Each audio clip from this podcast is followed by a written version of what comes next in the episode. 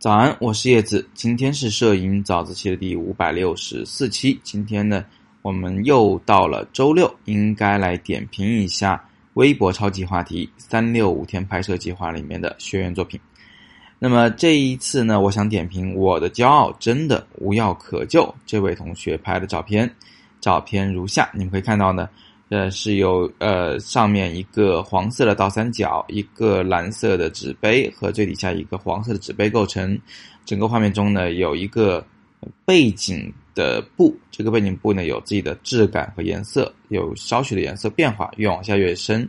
还有一些种子，我看了半天也没明白这是西瓜籽儿啊，还是这个嗯叫什么咖啡豆，但好像都不像啊。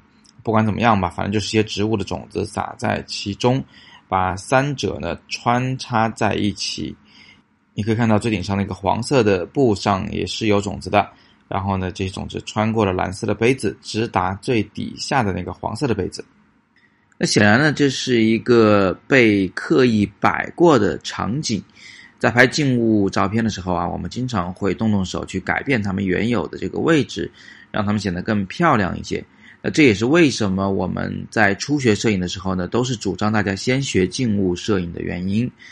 静物摄影的场景较小，元素较少，而且可以被我们人为改变啊，所以呢是入门者啊用来练习构图、练习光线、练习质感的一个绝好的一种题材。好，那我的骄傲真的无药可救，同学他摆出来这个画面实际上已经非常漂亮了。顶部是倒三角，啊，非常的鲜艳，干脆利落。在三角形的这个最外沿呢，居然还有一条白边和黑边的勾勒。没有这两条边还真不行，因为它的这个底色呢也是黄色的。虽然这个呃鲜艳程度不一样吧，但是这两个东西如果黄到一块儿，还真的就不好看。所以这两个勾边起了非常重要的作用。那么在这个黄色三角形的底下呢，它没有给全这个。这三角形的角，这个角刚好被一个杯子轻轻的给遮挡了。这个杯子仔细看它的颜色是深蓝色的，然后在这个蓝色里面呢又有一个黄，这个黄跟上面那个手帕的黄是一模一样的吧，对吧？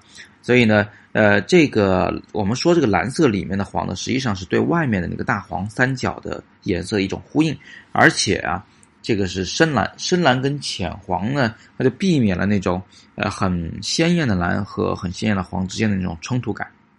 好，接下来我们再往下看啊，下边有一些瓜子儿，我们先不管它。那最底下呢是这个呃黄浅黄色的杯子。那么现在我们就看看这三个主要的元素啊，两个在上，一个在下。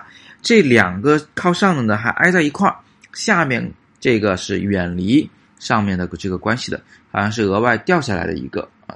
这本身的就是一种。疏密结合的画面，你可以想象这三个东西如果都挨在一块儿，肯定是不好看的。如果三个之间的距离呢是相等的，啊，完全均匀的，这也是非常无趣的一个画面。所以在大的结构的摆放上，我的教真的无药可救，同学你做的非常的好。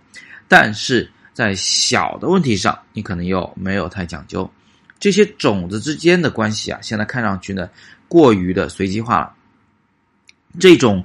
几乎是均匀的排布啊，从上到下呢都是这个距离类似的这种排布方式的，最后会让我们感觉到，嗯，它还是有一点点怪异啊，有一点点不够舒适，不够自然。那虽然可能你真的是随机的撒上去的，但是最终结果它给我们感觉就是不太自然。怎么办呢？我们应该刻意的去让这些种子之间也有啊，像你的杯子和手帕之间的这种疏密变化。有的种子要隔得近，有的种子要隔得远。